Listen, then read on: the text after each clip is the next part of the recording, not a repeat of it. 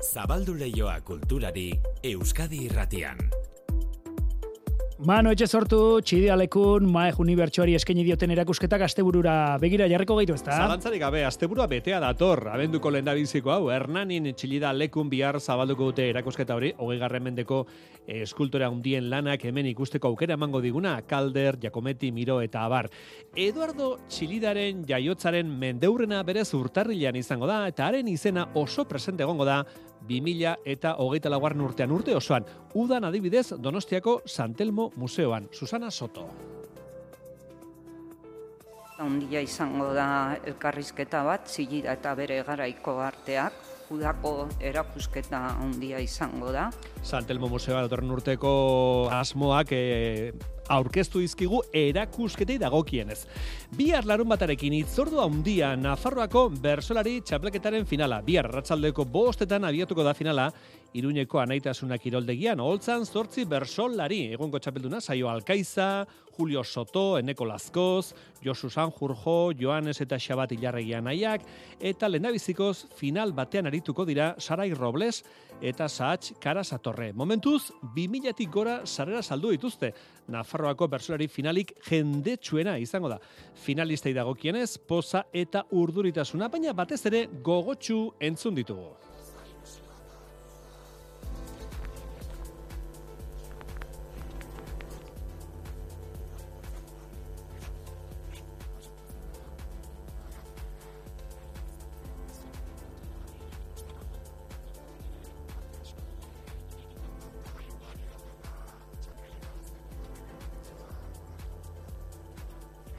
Nafarroako bertsoa itxapeletako finalari, morbo puntua. E, bihar arratsaldean bertso informazioz jantziko du hiru errege maila gure lankide eneritz gorrotxategik. Bersolaria, idazlea kantaria, alor asko landu dituen jonen beitia, jonen beita, jonen beita gaurko beste izen propioa. Bizkaiko foru aldundiak 2008ko lauaxeta sari eman dio jonen beitari eta bersotan eskertu du saria gero entzungo dugu. Eta beste jon bat, kasonetan arretxe idazlea, lanberria dukalean, ture, Afrikatik etorritako migratzailearen saileko azken liburua amargarrena, musker amarruak ereina argitaletxeak plazaratu du. Orain honetan Bilboko kaleak zein Pariskoak alde batera utzi, eta Kanaria Ruartetako Las Palmasen girotu du arretxek novela. Bertan, ture, gainerako noveletan bezala, edo zer egiteko prest egongo da bizitza aurre ateratzeko. E, sagako edo saileko amargarren novela izanik, arretxeren kezketako bat, ture, personaiaren bilakaera ondo islatzea. Karo, amar novela pasatu dira, suporata ture kurte piloa pasatu duela hemen gure artean eta denbora pasatzaren pisua nabaritzen du, eta nabaritzen da bere izakeran, ez da, karo, aiegatzen da Las Palmasera, ba, beste torkin aiegatu berri gaztetxo batzuen ondoan dago ikusten ditu superposik, ala, idantzan aiegatu berria, pateran, kiston penalidadea pasatu eta gero, eta soriontzu ikusten dituz, eta esaten du bera, jo. Hau bezala, onela aiegatu nintzen ere, eta orain behitu, amar, amar, amar, urte pasatu dira, eta orain di behitu zera nagoen, Hala ere Jon Arretxek aitortu duenez, amargarren novela hau orain arteko umore txuena ere bada. Kogoratu Jon Arretxeren ture personaiak telebizara salto egingo duela, detektibe ture telesailaren eskutik. Lehen kapituluak, e, lau kapituluak grabatuta daude eta EITBek esteinatuko du datorren urteko martxoan, euskaraz. Martxoa etorriko da, baina oraingo zurruti dago, oraingoz gertuen duguna gaurko gure saioa.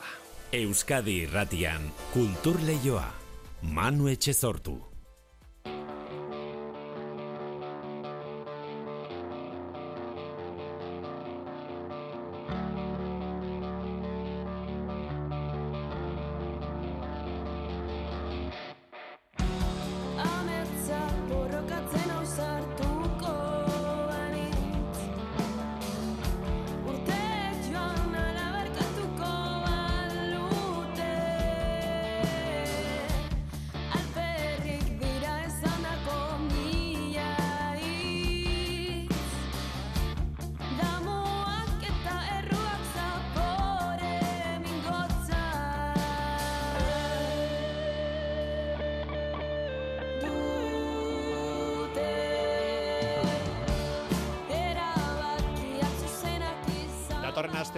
Durangoko azokak eta aurkeztuko diren liburu eta disko berriek bere ganatuko dute gure harreta. Disko berrien artean Gernikako ziraun taldearen lehenabiziko disko, lehenabiziko lana. Asier Morales, Asier, zer moduz? Primeran. Gutxi falta da azokarako, zer zabete urduri, iristeko gogoz, nola zabete Asier? Bueno, apurrete denetarik, e, urduri, ba, lehenengo aldia izango delako, baina gogoz bebai, ba, daukagolako ja lan bat erakusteko da, da irrikitan hori apurrete zabaltzeko. Zuen emanaldia, zuen zuzeneko emanaldia, ahotsenean izango da asteazkenean, abenduak zei, arratsaldeko laurako gehi gutxitan, ezta? Hori da, horrela da, hori izango gara. Eta gero, egun berdinean, egon gara ere bai, estandean, e, ba, diska saltzen, aurkesten. Estanean, argitik izeneko diskoa saltzen, hasier, argitik. Hori da, horrela deitzen da. Nola definitu, nola azaldu bi hitzetan jendeari, zer topatuko du argitik, ziraun taldearen lendabiziko diskoan? Bueno, ba, bi hitzetan, argiak eta itzalak izango naban. Bueno, bizitza, bizitza bezala. Bai, horrela.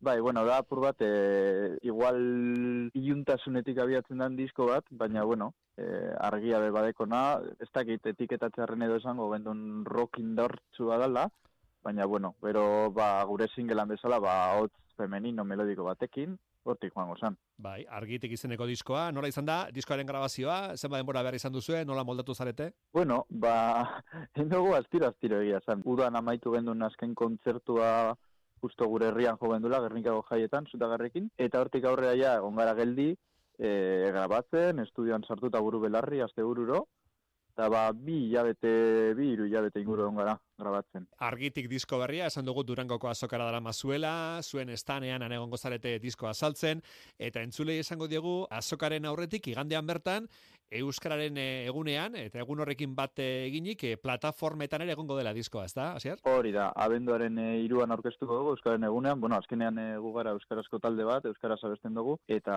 bueno, egun esan guretzako. Orduan, ba, placer bat egun horretan aurkeztea. Bai, eta gero izango dira, e, bueno, Durangon egingo duzuen zuzeneko emanaldiaz gain, e, bira edo badaukazu, edo zuzeneko emanaldi gehiago izango dituzu, Asier? Bai, badauzkago beste data batzuk, e, bagabiz ja lotzen kontzertuak gure ideia da, hori hori 2008 lau aldera ja topera astea. Baina, bueno, momentuz lotu dugu kontzertutxo bat abenduaren hogeta iruan Gernikan, mm ba, Kerobia, Osabi da beste talde batzukin batera, Ba, bueno, ba, ba, gabiz, bitxika, bitxika. Mm Bueno, ba, hortxe proposamena argitik izeneko diskoa, Ziraun, Gernikako taldearen lehenabiziko diskoa izango da, ez da izan azkenekoa, eh? lehenabizikoa bai, baina hau izan da dila, ibilbide, izan da dila, ibilbide luze baten hasiera, esan dugu, igandean ja, plataformetan izango da entzuteko moduan, eta e, gero ja, disko fisikoa, eramango guzue Durangoko azokara, salmenta, e, asteazkenetik aurrera, eta asteazkenean bertan, arratsaldeko laurako gehi gutxitan, zuzeneko emanaldi, ez da, plateruenan? Hori da, hor zegoen gara. Asier Morales, eskerrik asko, sorte hon. Ia esker, banu.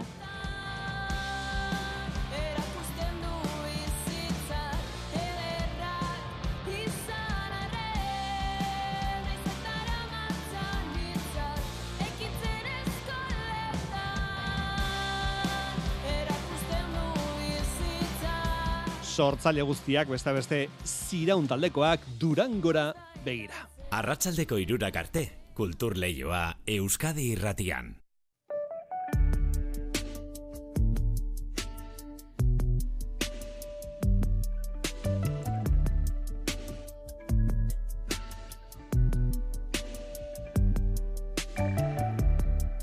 Eltzear da eskafandra bilduma feministako liburu berria Rafia Zakariaren Against White Feminism feminismo zuriaren kontra.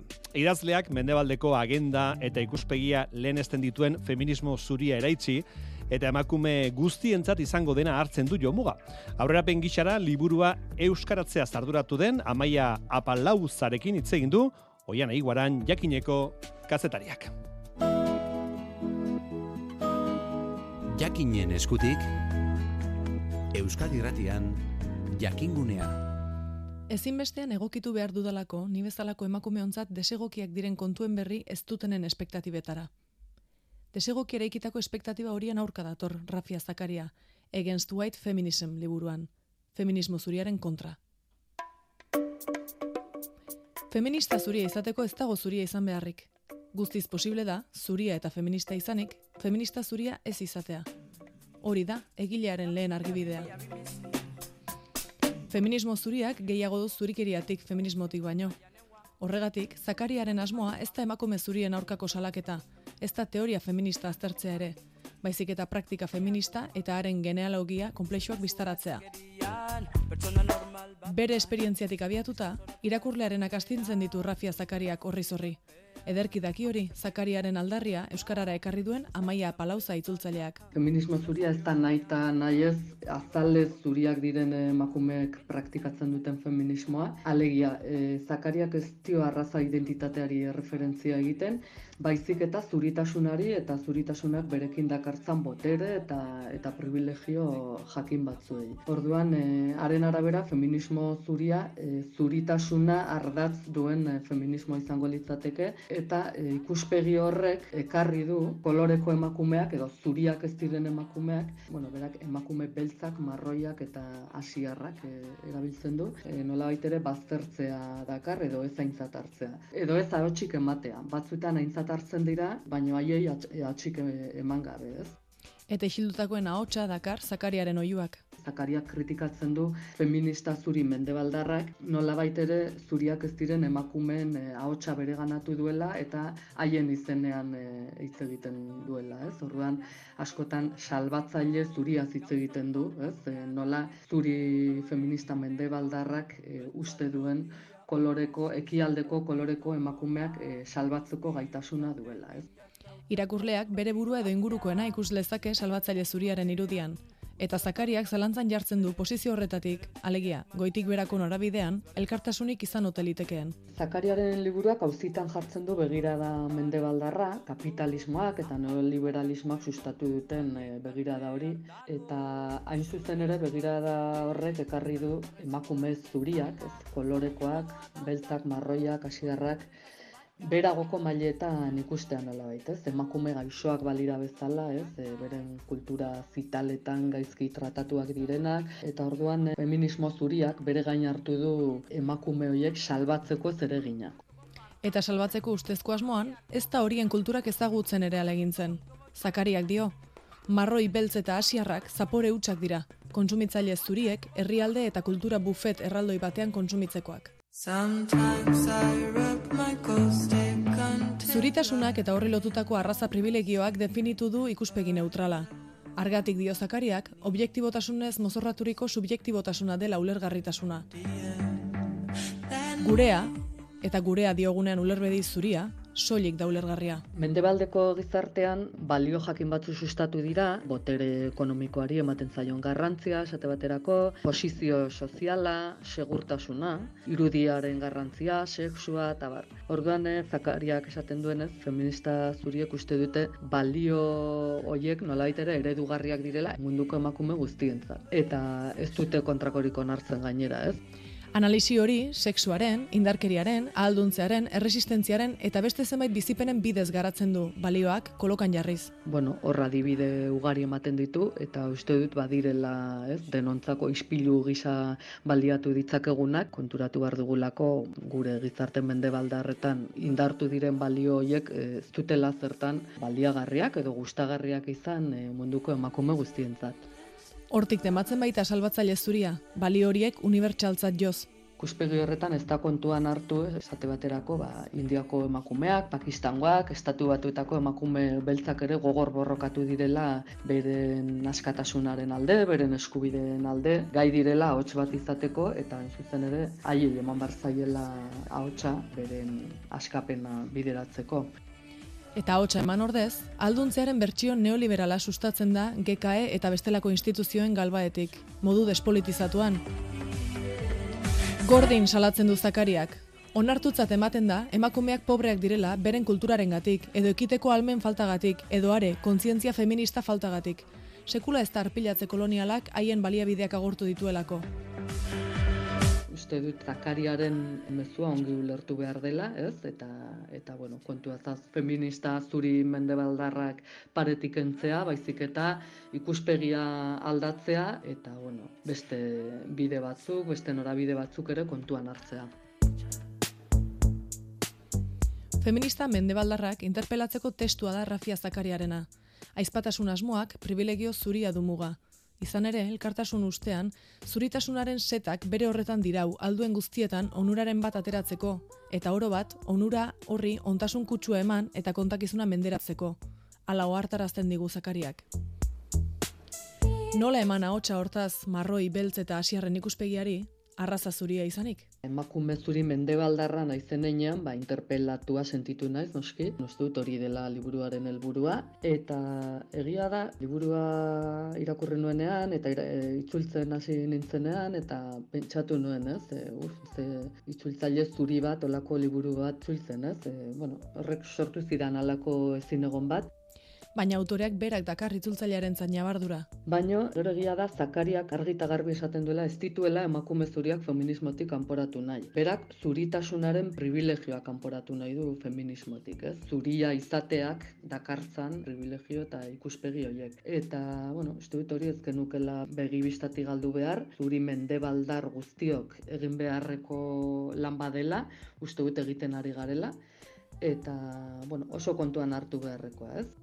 Kontuan hartu ez diren ikuspegiei eta aktiboki ezabatu direnei harreta jartzeko aukera dakar liburu honek. Uste dut, liburu oso interesgarria eta ezinbestekoa esango nuke dela feminista guztiontzat, e, feminismoa lantzen ari garen edo landu nahi dugun guztiontzat. Uste dut, Zakariaren liburua oso argigarria dela, ba, mendebaldar zuri garen e, enean, ba, hor nola ere txertatuak dauzkagun joera eta jarrera batzuk identifikatzeko oso baliagarria eta gainera beharrezkoa, ez?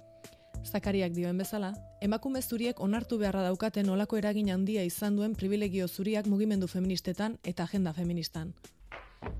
Feminista beltz, marroi, asiar edo musulmanen lana osagai gisa baliatzen dela salatzen duen liburua, orain, plater nagusi bilakatuta dator, Gure buruan ondik elikatu dugun zalantzan jartzeko gonbidapen bat da. Feminismo zuria eraitsi eta denon feminismoa berrera ikitzeko. Rafia Zakariaren Against White Feminism amaia palauzak euskaratua. Feminismo zuriaren kontra. Dagoeneko eskuragarri eskafandra bilduma feministan. Informazio gehiago jakin.eus atarian. Baina ez gara, desira du sujetu, guk badakigu noren desira den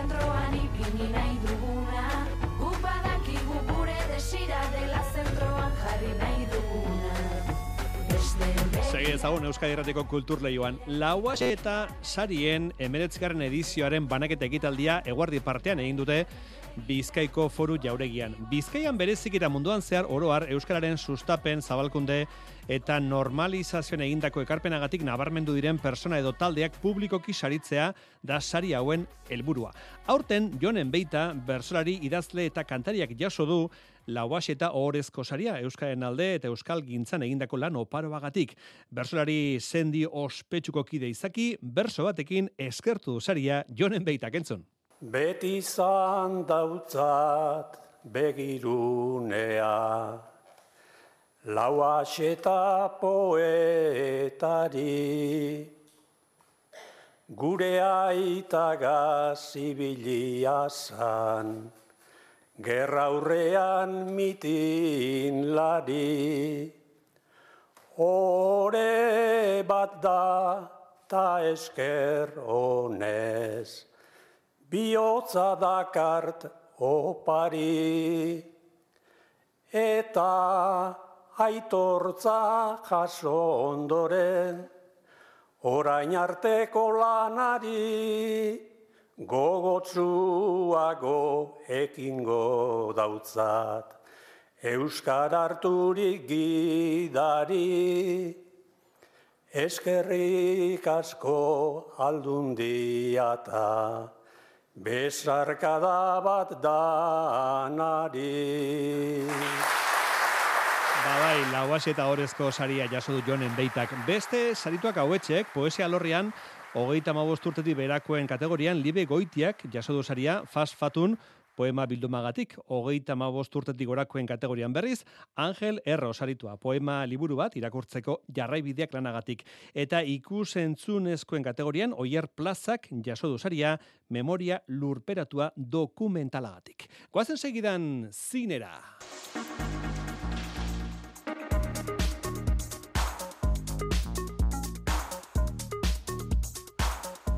Zinea hitz egiteko momentua segidan kultur lehioan, e, gaurko karteldegia hainbat zurrun biloren artean iritsi da, goien izendapenak alde batetik, Napoleonen itzela handia bestetik, Iker Zabala, Iker, Arratsaldeon. Arratsaldeon bai. Bueno, oraindik ere goien izendapenak utzitako zapore gozo horrekin iritsi gara, zinemaren egun den ostiralera, ezta? Bai, ala da, berrogeita bost hautagaitza guztira, Euskal Sigilua dutenak, ogoita mairu eite beren partaidetzarekin, azpimarratzekoak, Estibaliz Urresolaren 20.000 espezies de abejas, hogei mila ez, baina amabost hautagaitza baditu. Amabost, izugarria da, eh? Bai, bai, bai, bapatean denetarako favorito, ikusiko dugu, baiago lizen emango den gala hortan, otzaila kamarrean, Euskal Sinemaren arrakasta hau berretxe egiten den edo ez, Mhm. ez dauka hautagaitzarik, eta lastima da, zeren aukerak bazituen gaurko estrenaldi nagusiak.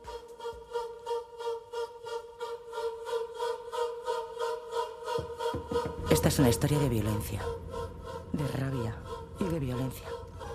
Victor Iriarteren sobre todo de noche, lehen fikzio lana da, baina zinean eskarmentu handia duen zuzendari batek egin ez da, Iker? Bai, bai, dokumentalak eta laburmetraiak baditu, baina batez ere zine programatzaile izan da urtetan zehar, hiri arte bilbotarra tartean zinemaldian, eundaka film ikusten ditu urtean, eta orain trintxeraren bestaldera egiten duela salto esan genezake, sobre todo de noche pelikularekin, hainbat berme lortu ditu gainera, pantalla arruntetara iritsi aurretik, Venezian estrenatu zen, eta gertuago, e, Baiadolizeko semintzi hortan publikoaren sari eskuratu zuen. Vale, eta landu duen gaia nahiko irristakorra dela esan genezake, ez da? Bai, bai, hiri arte berak adierazten duenaren arabera, pelikula biziki politikoa da, frankismo garaiko jaio berri lapurtuen gaia erdigunean jartzen duena, bi ama, egongo lirateke ardatzean, Lola Dueñas, eta Ana Torrentzen dira, azken hau zerrar los ojosengatik hautagaitza jaso berri iritsiko da kartelerara. Bueno, biak ama dira, nola edo ala, Manuel Egoskuek ezur mamitzen duen pertsonaiaren amak izango lirateke, bakoitza bere alorretik, bueno, Euskal ordezkari asko dituen e, pelikula ere badugu, tartean mursegoren e, musika duelako, bueno, e, pelikula zinez interesgarria. Coś musi być coś ważniejszego niż te grosze. Dajże temu spokój. Soinu alaia somatzen dugu, naiz eta ez den pelikula alaia inondik inora ere, Klopi, bere izenburua, Poloniati datorrikar. Bai, eta bere bereizgarri nagusia e, eratze teknikan dago, animazio pelikula da. Kontatuko dizut alere lehenago, oso historio errealista duela ardatzean, Poloniako landa eremuan gertatzen da, emeretzi garren mendean, eta maitasuna eta gizarte kateen inguruko pelikula da.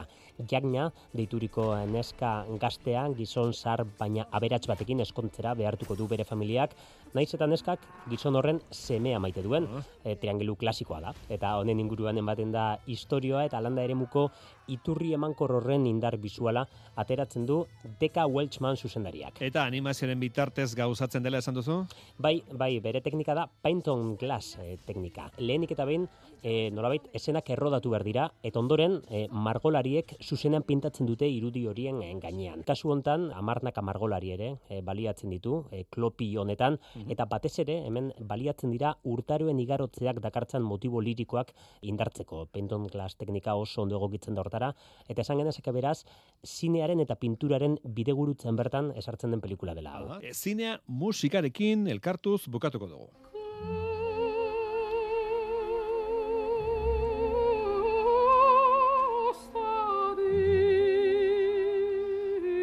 Mila bederatzeon da hogeita iruko abenduaren bian jaio zen Maria Kalas, kantaria handia, beraz, e, bezpera zoragarria gorkoa bere inguruko dokumentala estrenatzeko, ezta?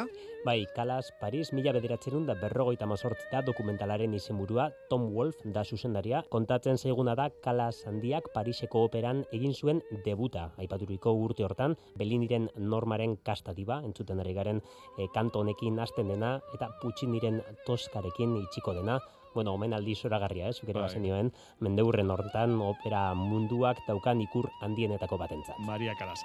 E, Iker, asteburu primerakoa pasa? Zuk ere bai, Manu. Agur. Bueno, eta bukatu horretik, Hernaniko txilida lekun bihar irekiko dute Maekt Unibersoa izeneko erakusketa berria. Aino agirre, konta iguzu. Eduardo Txillidak eta Maete senar emazteek mila bederatzeun da berrogeita marrean elkar ezagutu zuten eta hogeita amar urtez izan ziren lagunak, haime Maeten eriotzar arte. Arte merkatari eta mezenasa, Aime Maet eta bere emazte Margaritek Parisen zeukaten galeria bat, baina beraien semetako bat ilostean, St. Paul de Vence izeneko herritxoan nizatik gertu egin zuten euren txokotxoa. Arte modernoaren sorkuntza eta zabalkundera bideratutako espazio horretan topo egiten zuten tarteka, hogei garren mende erdialdeko eskultore eta margolarin garrantzitsuenetako batzuek, tartean Brake, Miro, Calder, Txagal, Giacometti, eta gazteenen artean zegoen, Eduardo Txigida. Mikel Txigida. Uten zan bai udaretan, San Paul Dibantz, da nizaren ondoan dagoen ba, herrialdetxo bat, non galeria hau ba, kokatuta dagoen, eta hor ba, artista oso bereziekin lan egiten zuen, bai Calder, Giacometti, Miro, eta bere lagunak ziren, bere azkenean bere giroa zan, eta mendeurrena ospatzeko e, urtarrilaren amarra, nahi genuen ba, itona bere lagunen artean ospatzea hemen museoan txigalekun. Erakusketan eskulturak ez ezik, kuadroak, litografiak, marrazkiak eta argazkiak ere ikus daitezke, baina erakusketa honen oinarria eskultura da. E, kalderren eskultura ba, oso handia, bos metroko eskultura dakagu hemen txigidalekun, kanpoaldean, eta gero bai baserriaren barruan ere bai, bai jakometi esan bezala, kalder ere bai zintzilik telatutikan, eta, bueno, miro, art, alako artista, Barbara Hepworth ere bai, oso artista bereziak, eta erakusketa omenaldi hori da, ez? Ba, zenolako giroa zeukaten e, urte horietan. Maet Unibertsoa izeneko erakusketa kolektibo honekin emango zaio hasiera Txigida urteari. Eduardo Txigidaren jaiotzaren eungarren urteurreneko programazio bereziari alegia. Bueno, bi hartek aurrera Txigida lekun erakusketa berria. Josen Etxeberria, tori lekukoa, tori, tori, hartu lekukoa. Venga, ya está, hartu dut. Lehen da bizi albisteak ala ere.